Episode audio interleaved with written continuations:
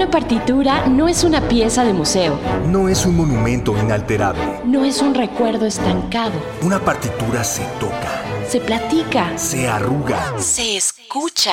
Alegro con Batuta. Un podcast de perspectivas y análisis sobre el panorama musical y artístico. Con Iván López Reynoso. Cultura UNAM.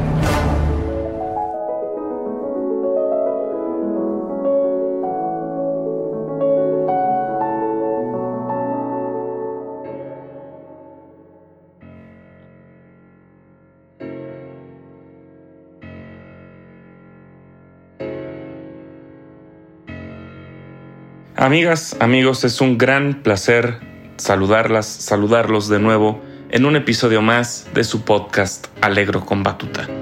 Yo soy Iván López Reynoso y tengo el privilegio de darles la bienvenida a esta nueva emisión, a este episodio especial, pues es un episodio de aniversarios, de homenajeados, de música y de dos compositores que tomaron caminos muy distintos que han trascendido los espacios y los tiempos y que se han convertido en pilares indiscutibles de la creación musical. Sergei Rachmaninoff y Georgi Ligeti, dos compositores magníficos, parecería radicalmente diferentes y que en este episodio descifraremos, hablaremos de ellos, de su música, de su biografía, de sus orígenes, de sus búsquedas estéticas, sonoras, interpretativas y musicales. En orden cronológico, el primero en aparecer fue Sergei Rachmaninoff, nacido el 20 de marzo de 1873. 1873, pues hace 150 años, estamos conmemorando su cumpleaños número 150. Compositor, pianista y director de orquesta ruso. Un compositor peculiar, pues es considerado uno de los últimos grandes románticos o postrománticos del mundo. El lenguaje romántico, amigas, amigos, estaba básicamente en decadencia, si no es que en desaparición, a finales del siglo XIX. Era un lenguaje que estaba dando paso más bien a otras búsquedas, a otras estéticas, a otros acercamientos y a otras maneras de escribir.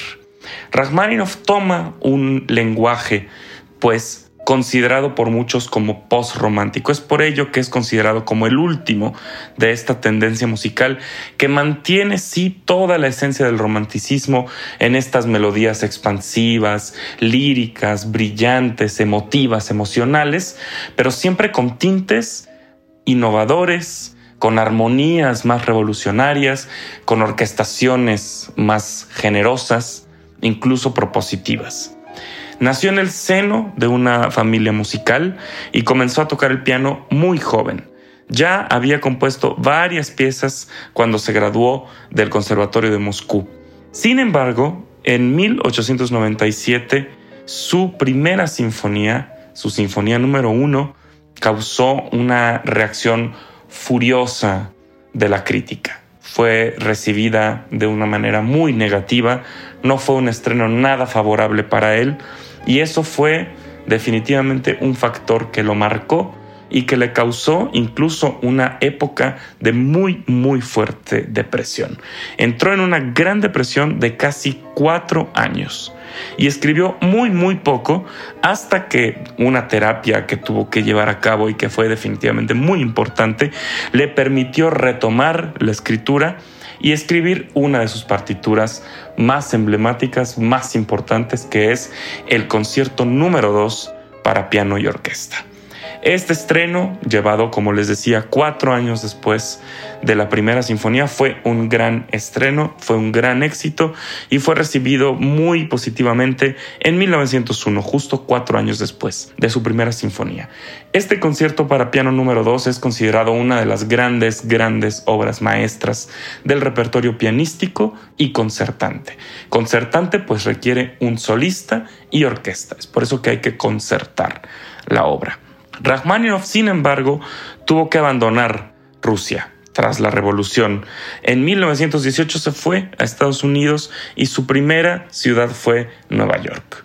con una gran influencia del territorio americano, escribe algunas obras entre 1918 y 1943. Destacan dos obras sinfónicas en este periodo que son muy importantes para el catálogo sinfónico de Sergei Rachmaninoff, su Sinfonía número 3 y las danzas sinfónicas. Estas últimas fueron interpretadas dentro del foco Rachmaninoff con la Orquesta Filarmónica de la UNAM en mayo. Bajo mi batuta tuve el privilegio de dirigir esta fantástica obra dentro de este gran aniversario que la Orquesta Filarmónica de la UNAM y la Dirección de Música de la UNAM llevaron a cabo para conmemorar los 150 años de Sergei Rachmaninoff.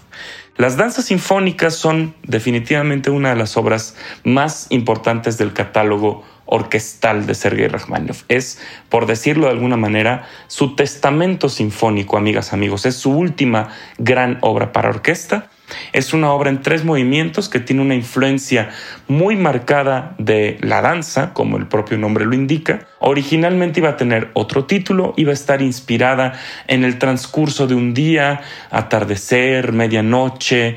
Iba a ser una obra un poco más descriptiva, un poco más visual.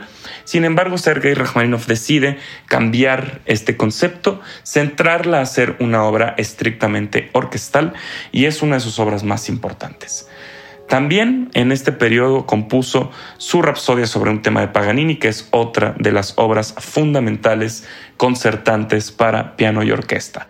Tiene en total cuatro conciertos para piano y orquesta, siendo los más famosos el segundo, del que hemos hablado ya, y el tercero, que es también considerado un genuino tour de force, un reto pianístico para cualquier pianista que quiera enfrentarse a él. Es una obra también emblemática y también fue interpretada recientemente con la Orquesta Filarmónica de la UNAM en el debut en México de Daniel Trifonov, uno de los más importantes pianistas de la actualidad. Esto fue también parte del foco Rachmaninoff que hemos mencionado de la Dirección General de Música de la UNAM y que eh, formó parte de este gran homenaje a este magnífico compositor en la segunda temporada de conciertos de la Orquesta Filarmónica de la UNAM. Este compositor tiene un catálogo extenso de música de cámara, tiene óperas, tiene música vocal, tiene música concertante, música sinfónica, música solista, otra obra importantísima también de su repertorio, una obra más introspectiva, es El Vocaliz, que tiene varias versiones para violín y orquesta, para orquesta sola, para voz y orquesta. Hay alguna transcripción para cello y orquesta también muy famosa. En fin, Sergei Rachmaninoff, como pueden ver, amigas, amigos, fue un compositor crucial para la, historia de la música. En su obra, las influencias de Tchaikovsky, Nikolai Rimsky-Korsakov, Mussorgsky y muchos otros compositores rusos dieron paso a su propio lenguaje, a su propio estilo que fue eh, destacado por el utilizar las melodías de una manera brillante, grandes temas, grandes conexiones armónicas, un dominio magistral de la orquestación y definitivamente una gran escritura post-romántica o neorromántica que es todavía muy actual, muy vigente y muy cercana a nosotros. El otro compositor homenajeado este año, amigas, amigos, es, podría llamarse radical o fundamentalmente contrario, o digámoslo así, en dos caminos distintos a lo que fue Sergei Rachmaninoff y es Georgi Ligeti.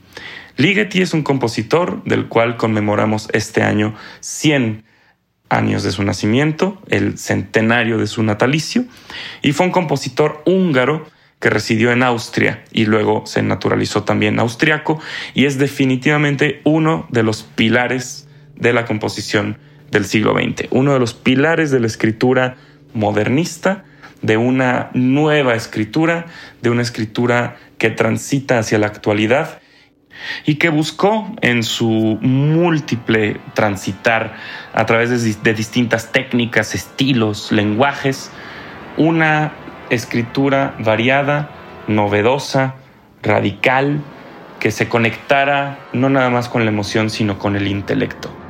Ligeti, en el momento en el que nació, en el año de 1923, en mayo, era un momento de transición político. En ese entonces, el pueblo en el que nació era aún húngaro, con una población de judíos, y desde muy pronta edad tuvo contacto con el idioma rumano y con la cultura de Rumania. Él nace en la región de Transilvania. Sin embargo, a partir de 1933, ustedes saben, amigas, amigos, el nazismo comenzó a extenderse y esparcirse por lo que era esta zona húngara de Rumanía. Así, los judíos tuvieron que eh, buscar alternativas, salir y sufrieron definitivamente una fuerte represión. Ligeti conectó desde muy joven con la música de Bela Bartok. Bela Bartok es un compositor también esencial, fundamental para la historia de la música. Con este compositor encuentra él una inspiración y posteriormente se va a la Academia de Música de Budapest, donde estudia con magníficas eh, personalidades del mundo de la música. Palcadosa, Ferenc Farkas y el mismísimo Soltán Koday, que es otro compositor fantástico y fundamental también para la historia de la música. En 1948, un año muy importante, en Hungría se produce un aislamiento, incluido también eh, el nivel cultural. Toda la música o la nueva música vanguardista estaba prohibida, vetada en este país. A pesar de ello, Ligeti decide continuar experimentando por su cuenta sin llegar necesariamente a publicar muchas de sus partituras, pero sí sigue con este camino de la experimentación. Ligeti es considerado un compositor rompedor, un compositor innovador que va desde la música caótica hasta la música innovadora, pasando también por un lado folclórico muy importante que él nunca negó ni escondió. Él escribe una de sus primeras partituras más importantes para orquesta, que es el Concert Rumanesque, el concierto rumano, que también tuve el privilegio de dirigir con la Orquesta Filarmónica de la UNAM en mayo, dentro de lo que fue el Foco Ligeti de la segunda temporada de conciertos de la FUNAM y que conmemoró el centenario de este magnífico compositor. El Concert Romanesque, amigas, amigos, es una obra que tiene una clarísima y muy marcada influencia folclórica en su música. Utiliza ritmos eh, muy característicos de los gitanos, de la parte bohemia. Es una obra realmente accesible y es una obra que yo recomiendo para adentrarse al mundo de este magnífico compositor, para entrar por el lado más folclórico, más accesible, más de la tierra que tuvo Ligeti. Sin embargo, también transitó hacia una música instrumental que llamaría posteriormente micropolifonía. Con esta nueva técnica trabajó hasta culminar con una de sus partituras más importantes que es Lontano, que es una obra que también las los invito a que descubran. Desde ese tiempo, la obra de Ligeti empezó a ser cada vez más conocida y más respetada. Tiene partituras fantásticas. Una de las obras más importantes de su catálogo es Las Apariciones, que fue compuesta en 1958-59. También Lontano, que es bastante posterior, que es la obra que mencionábamos ahora. Y otra partitura que tiene una búsqueda también que va más hacia lo efectista, hacia lo caótico, hacia lo aleatorio, es las melodías, Melodien, una partitura bastante posterior de los 70 que es una partitura que también fue interpretada con la Orquesta Filarmónica de la UNAM en junio dentro del foco Ligeti.